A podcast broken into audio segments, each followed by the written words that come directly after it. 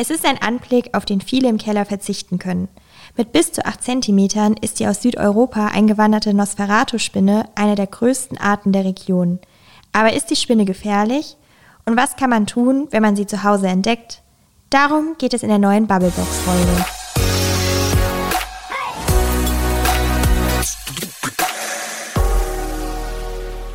Heute geht es eher um ein gruseliges Thema. Die Nosferatu-Spinne wurde in Rheinhessen gesichtet. Die macht ja gerade Schlagzeilen. Also ich habe ehrlicherweise keine Spinnenphobie. Ich finde Spinnen eigentlich teilweise sogar eher praktisch, weil sie eigentlich wie so ein Staubsauger fungieren, finde ich, in der Wohnung. Aber die Spinne, die Nosferatu-Spinne ist halt schon nochmal eine ganz andere Hausnummer. Die ist echt nochmal größer. Julian, du bist Reporter in Rheinhessen-Nord. Also das ist so das Gebiet zwischen Niederolm, Oppenheim, Ingelheim und hast über die Nosferatu-Spinne berichtet. Wie bist du denn auf das Thema gestoßen und was ist die Nosferatu-Spinne überhaupt? Äh, also gestoßen bin ich auf das Thema tatsächlich relativ äh, zufällig äh, auf meiner Facebook-Timeline. Ich habe gescrollt und äh, mir Sachen angeschaut und auf einmal äh, bin ich hängen geblieben, weil da jemand aus Bodenheim tatsächlich tatsächlich ein sehr gruseliges Bild von dieser Spinne gepostet hat, die er ganz offensichtlich gerade an seinem Garagentor entdeckt hat. Und er hat dazu geschrieben, ähm, dass das eine Nosferatu-Spinne ist, die mittlerweile wohl auch bei ihm vorkommen würde. Und dadurch, dass diese Spinne halt eben doch äh, ja, Aufmerksamkeit erregt, insofern, dass man erstmal erschreckt, wenn man sie sieht, habe ich dann angefangen zu recherchieren und festgestellt, das scheint aufgrund dieses Erscheinungsbildes des Tieres wirklich so eine Nosferatu-Spinne zu sein und ähm, habe mich dann eben nochmal kundig gemacht, äh, hier bei uns beim NABU Rheinhessen, beim Naturschutzbund, um dann nochmal nachzufragen, was denn wirklich die Verbreitung dieser Spinne hier bei uns in der Region angeht. Und ähm, es hat sich herausgestellt, dass dieses Tier doch tatsächlich mittlerweile relativ häufig oder immer häufiger bei uns in der Region auch entdeckt wird. Jetzt können unsere Hörer und Hörerinnen leider die Spinne nicht sehen. Wie erkenne ich denn, dass es eine Nosferatu-Spinne ist? Wie sieht die aus? Also prinzipiell ist sie erstmal relativ groß, kann man sagen, zumindest in Relation zu den anderen Spinnen, die hier bei uns in der Gegend unterwegs sind. Die Nosferatu-Spinne ist mit Beinen äh, bis zu 8 cm lang, wenn sie ausgewachsen ist. Sie hat so eine braun-gräuliche Färbung ähm, und ähm, ist vor allem von ihrem Erscheinungsbild her so, dass man sagen kann, ähm, sie löst so ein bisschen Ekel aus bei vielen, könnte ich mir vorstellen. Also ich bin jetzt auch kein totaler Spinnenphobiker, aber auch kein Riesenspinnenfan. Aber ich finde die auch relativ ekelhaft, weil die halt eben äh, nicht so filigran daherkommt, sondern relativ dick. Ähm, so ein bisschen vielleicht Vogelspinnenartig könnte man sagen, auch wenn es natürlich alles ein bisschen kleiner ist. Und ich glaube, das löst bei vielen so ein Erschrecken aus.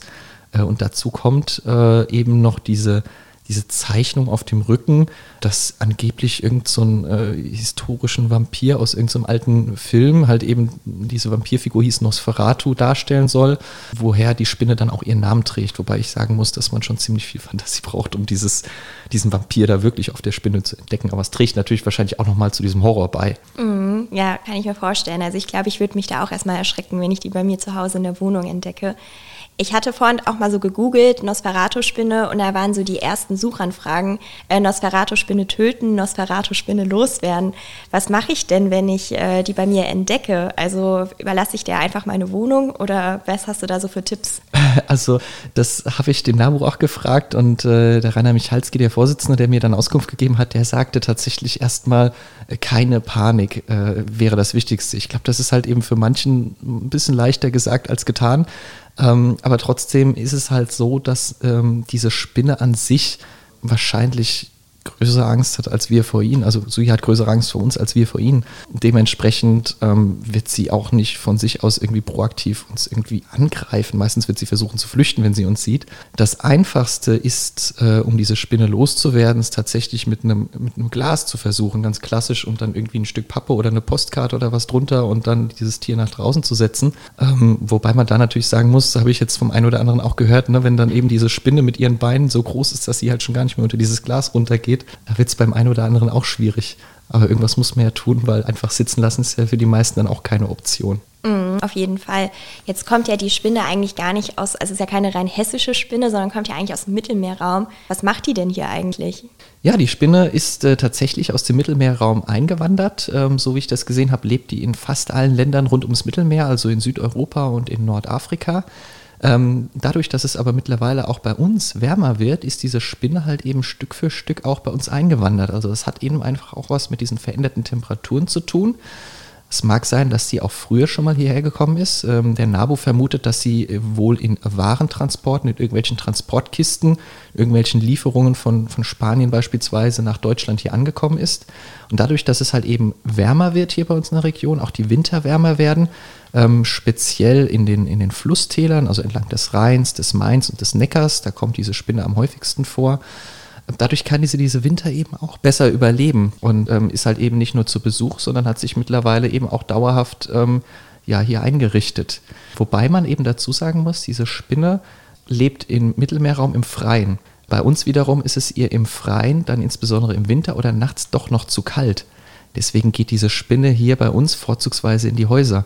Und deswegen kommt es halt eben hier bei uns so häufig zu diesen eben meistens recht unschönen Begegnungen für beide Seiten zwischen Mensch und Spinne. Einfach weil die Spinne hier bei uns dann eben doch lieber die Wärme der Häuser und der Keller sucht. Also kommt jetzt die Nosferatu-Spinne durch den Klimawandel hier in die Region. Kannst du dir vorstellen, dass das in Zukunft vielleicht noch mehr werden könnte und könnte das vielleicht sogar auch ein Problem werden? Also die Nosferatu-Spinne, was äh, eingewanderte Arten angeht, ist äh, definitiv hier bei uns in Rheinhessen in guter Gesellschaft. Wir hatten gerade, ähm, naja, gerade ist jetzt auch schon wieder ein, zwei Jahre her, mal eine Serie auch zu dem Thema gemacht, wo wir uns ganz genau angeschaut haben, was gibt es da für Arten, die mittlerweile hier leben, die früher noch nicht hier gelebt haben. Und da gibt es tatsächlich doch einige. Also so ein bekannter Vertreter, der immer Schlagzeilen gemacht hat, ist dieser asiatische Marienkäfer, der so ein bisschen hier dem heimischen Marienkäfer auf die Pelle rückt. Man denke an den Waschbär beispielsweise, der sich mittlerweile ganz wohl hier bei uns in Rheinhessen fühlt. Oder auch die Nilgans, die mittlerweile gefühlt in jedem größeren Stadtpark irgendwie ähm, sich zu Hause fühlt und sich doch auch durchaus breitschultrig, glaube ich, hier in der hiesigen Tierwelt breit macht. Und äh, ein Beispiel, was ich persönlich total schön finde, ehrlich gesagt, ähm, ist, dass wir ja mittlerweile auch ähm, Papageien hier leben haben. Ähm, diese ungefähr 30 Zentimeter großen äh, Sittiche, diese grünen Vögel, Halsbandsittiche und Alexandersittiche sind das, die mittlerweile insbesondere in den großen Städten hier wie Mainz beispielsweise, aber auch in kleineren Orten, äh, auch in, in Bodenheim und Nierstein beispielsweise, in großen Bäumen leben und ähm, da einfach ähm, mittlerweile auch äh, die Winter überstehen, weil es äh, nicht mehr so kalt wird. Und ähm, ähnliches gibt es auch äh, bei Fischen. Da macht sich äh, beispielsweise die Schwarzmundgrundel, habe ich mal recherchiert, breit oder ähm, der amerikanische Flusskrebs oder halt eben auch im Bereich der ähm, ja, Pflanzen gibt es so wunderhübsche Tiere, äh, Pflanzenarten wie äh, den Riesenbeerenklau, die Breifußambrosie oder die Wasserpest. Und im Wasser fühlt sich übrigens auch noch ein Tier ganz wohl, was es mittlerweile hier häufiger zu sehen gibt. Das sind die Nutrias, die so ein bisschen aussehen wie Biber, aber an ihrem Schwanz zu erkennen sind, weil der so ein bisschen eher rattenartig aussieht. Und das sind im Prinzip auch große Wasserratten, wenn ich das richtig äh, gelesen habe, ähm, die man mittlerweile auch hier entlang der Gewässer immer häufiger sieht. Mhm. Und ist das problematisch oder ist das kein Problem, wenn jetzt hier neue Tierarten auftauchen? Ich glaube, ähm, das kommt immer so ein bisschen auf die jeweilige Tierart an oder auf die jeweilige Pflanzenart, ob sie halt eben einheimische Arten verdrängt, äh, ob sie ihnen die Nahrung oder die Lebensräume wegnimmt oder nicht. Ich glaube zum Beispiel, was diese Sittiche angeht, dass die relativ wenig Probleme, äh, sich wenig ins, eher wenig ins Gehege kommen mit einheimischen Vögeln. Ähm, bei anderen äh, äh, Sorten, wie beispielsweise dieser Wasserpest, das ist eine Wasserpflanze, die ähm, verdrängt dann wohl auch andere Pflanzen und ähm, ist dann natürlich irgendwo dann eine Bedrohung oder ein, ein Problem beispielsweise. Also ich glaube, das kommt immer sehr auf das einzelne Tier oder die einzelne Pflanze an, die dann hier eben herwandert. Wenn man jetzt Nosferatu-Spinne googelt, dann wird ja oft getitelt, äh, Giftspinne in Wohnungen gesichtet, in den Häusern. Ist die Spinne wirklich giftig und muss ich Angst vor der Spinne haben? Ähm, also prinzipiell ähm, ja, die Spinne ist giftig. Äh, dann muss man aber ein großes Aber dahinter setzen, denn ähm, viele Spinnen, die auch bei uns leben, sind prinzipiell erstmal giftig, weil sie dieses Gift nutzen, um ähm, ihre Beute eben zu lähmen oder zu betäuben oder zu töten und dann halt eben zu fressen. Das bedeutet aber noch lange nicht, weil die meisten Beutetiere der Spinnen halt eben viel, viel kleiner sind als wir Menschen, dass dieses Gift auch für uns gefährlich ist im Umkehrschluss. Die meisten Spinnen, die bei uns leben, sind überhaupt nicht in der Lage, mit ihren mit ihren, mit ihren Beißzähnchen dann im Prinzip unsere Haut äh, zu durchdringen, selbst wenn sie es versuchen würden. Die meisten würden ja die Flucht ergreifen, wenn sie uns sehen. Ähm, die Nosferatu-Spinne könnte theoretisch äh, dünne Hautschichten tatsächlich durchdringen. Äh, aber selbst dann ist diese Giftwirkung eben vergleichbar, wie wenn wir äh, einen Mückenstich oder einen Bienenstich ähm, letztlich irgendwie abbekommen hätten. Das heißt, die Auswirkungen sind absolut harmlos und deswegen, ähm, also es gibt auch keinerlei Berichte, dass es da bisher zu irgendwelchen Zwischenfällen gekommen wären, auch mit allergischen Reaktionen oder so, dass es da jetzt irgendwelche größeren Probleme gäbe, ähm, habe ich bisher in der Recherche nichts gefunden. Ähm, und deswegen ähm, ist da eigentlich jetzt keine Panik angebracht, weil das nicht zu vergleichen ist mit irgendwelchen äh, Giftspinnen, die beispielsweise aus Australien unterwegs sind, die einen da irgendwie äh, wirklich vor Probleme stellen können, wenn sie einen beißen.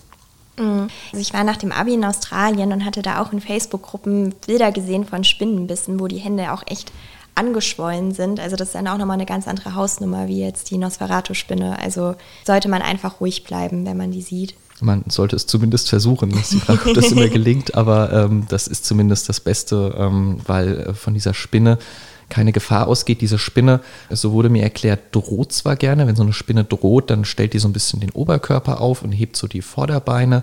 Das sind aber gegenüber Menschen in der Regel leere Drohungen. Das heißt, ähm, wenn man im, im Prinzip dann näher kommt, dann selbst mit einem größeren Objekt, ein größerer Objekt wird dann schon als ein Finger definiert, dann wird die Spinne vor diesem Finger fliehen. Und sie wird nur dann beißen, wenn man sie wirklich bedrängt und in die Ecke drängt und ihr halt eben keinerlei Ausweichmöglichkeit gibt, also wirklich nur als letztes Mittel. Diese Spinne ist nicht von sich aus aggressiv, dass man da irgendwie äh, in seiner Wohnung sitzt und auf einmal kommt einem da irgendwie so eine Spinne auf den Schoß gesprungen und beißt zu. Das, äh, so zumindest äh, die Recherche, die ich betrieben habe, scheint eher unwahrscheinlich zu sein, dass das passiert. Ja, wir hatten dazu ja auch verschiedene Facebook-Posts und da haben viele drunter kommentiert, was sie machen würden, wenn sie die Spinne entdecken, beziehungsweise haben auch Fotos drunter gepostet. Der äh, Facebook-Post hatte ja so viele Kommentare. Hast du damit gerechnet, dass da so viele Reaktionen kommen von den Leser und Leserinnen? Ähm, dass da so viel kommt, ich habe es dann auch gesehen, ähm, hätte ich jetzt nicht unbedingt erwartet. Ich fand es aber sehr lustig. Ja? Also ich habe sehr gelacht, weil da unglaublich viele äh, Fotos und GIFs und äh, äh, Spinnenbilder gepostet wurden und ähm, scheint so zu sein, dass die Spinne dann doch noch ein bisschen weiter verbreitet ist, als ich selbst gedacht hätte.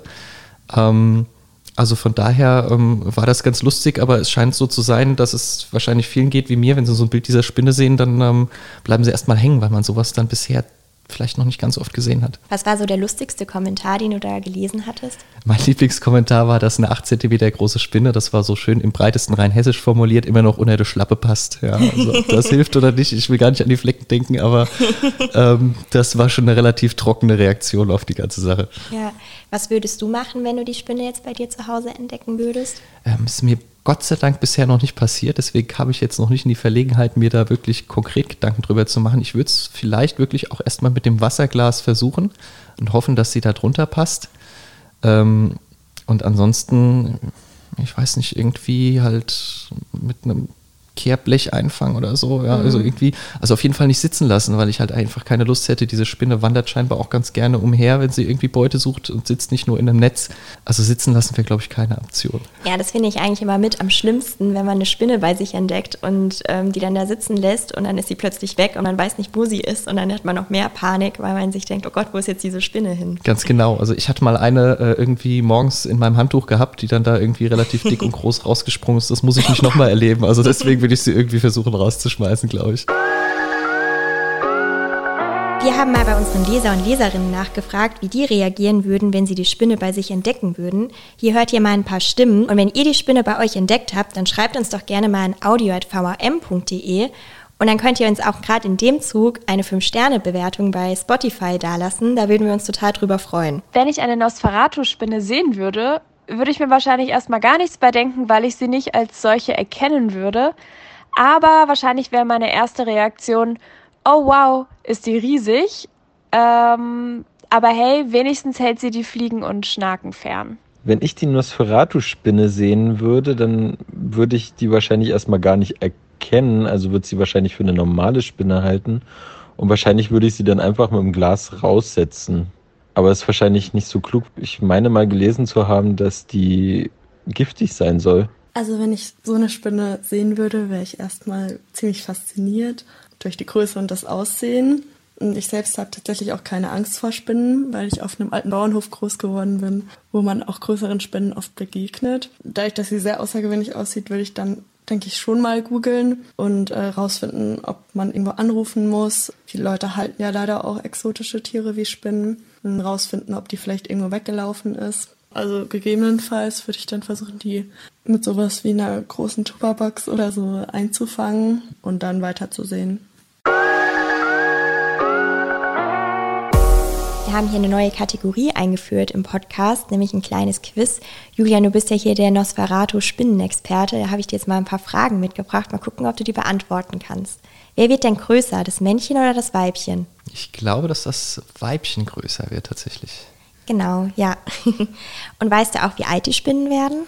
Äh, ich bin mir nicht sicher, ich würde jetzt mal auf drei Jahre tippen tatsächlich. Ja, ja ich hatte gelesen, dass sie so ein bis eineinhalb Jahre alt werden, also nicht ganz so lang. Oh, aber kurzes Leben. ja. Und wie groß werden die Spinnen? Das müssten ausgewachsen bis zu acht Zentimeter sein mit Beinen. Jetzt haben wir uns einmal ordentlich gegruselt und heute ist es natürlich jetzt eher ein unattraktives Thema, sag ich jetzt mal. Keine Angst, in unserem Podcast geht es nicht immer um so gruselige Themen, sondern eigentlich einfach um alles, was so in Rheinhessen passiert, was da abgeht, was ihr wissen müsst. Und wenn ihr keine Folge mehr verpassen wollt, dann abonniert uns doch gerne mal auf Spotify und Co. Ja, Julian, vielen, vielen Dank für deine Einschätzung zu dem Thema. Das war super spannend und jetzt weiß ich auch, wie ich reagieren würde, äh, wenn ich die Spinne sehe dass ich auch nicht meine Wohnung der Spinne überlassen muss und auch keine Panik haben muss, weil sie ja dann doch nicht so ganz so giftig ist. Ich muss sagen, also jetzt so in meiner Wohnung muss ich sie jetzt nicht unbedingt haben. Also ich hoffe, dass ich sie jetzt erstmal nicht sehe, aber es hat mir auf jeden Fall ein bisschen die Panik genommen vor der Spinne. Zum Abschluss, wenn du ähm, ein Tier interviewen könntest, also wenn du beispielsweise mit der Nosferatu-Spinne oder vielleicht mit einem anderen Tier mal sprechen könntest, welches Tier würdest du gerne mal interviewen und warum? Oh, ich glaube, so eine Nosferatu-Spinne müsste ich jetzt, wenn ich die Wahl hätte, nicht zwingend interviewen. ähm, ich stelle mir die irgendwie nicht so als mega sympathischen Gesprächspartner vor. Ich glaube, wenn ich mir das aussuchen würde, würde ich einen Pinguin interviewen, weil Pinguine einfach cool sind. Pinguine sind neugierig und ich glaube, so ein Pinguin erlebt ziemlich viel in seinem Leben und ähm, deswegen würde ich, glaube ich, mit einem Pinguin sprechen wollen. Ja, cool. Ja, ich glaube, der könnte da auch wahrscheinlich einiges erzählen von seinen Reisen. Also könnte ich mir schon noch vorstellen, dass das ein sehr angenehmer Ansprechpartner ist im Vergleich zu der Nosferatu-Spinne. Definitiv, hat weniger Beine. ja, danke schön und auch äh, euch danke fürs Zuhören. Die nächste Bubblebox-Folge kommt dann wieder in zwei Wochen mit meinem Kollegen Emanuel und dann könnt ihr mal reinhören, was er für euch vorbereitet hat und wir freuen uns dann wieder auf euch.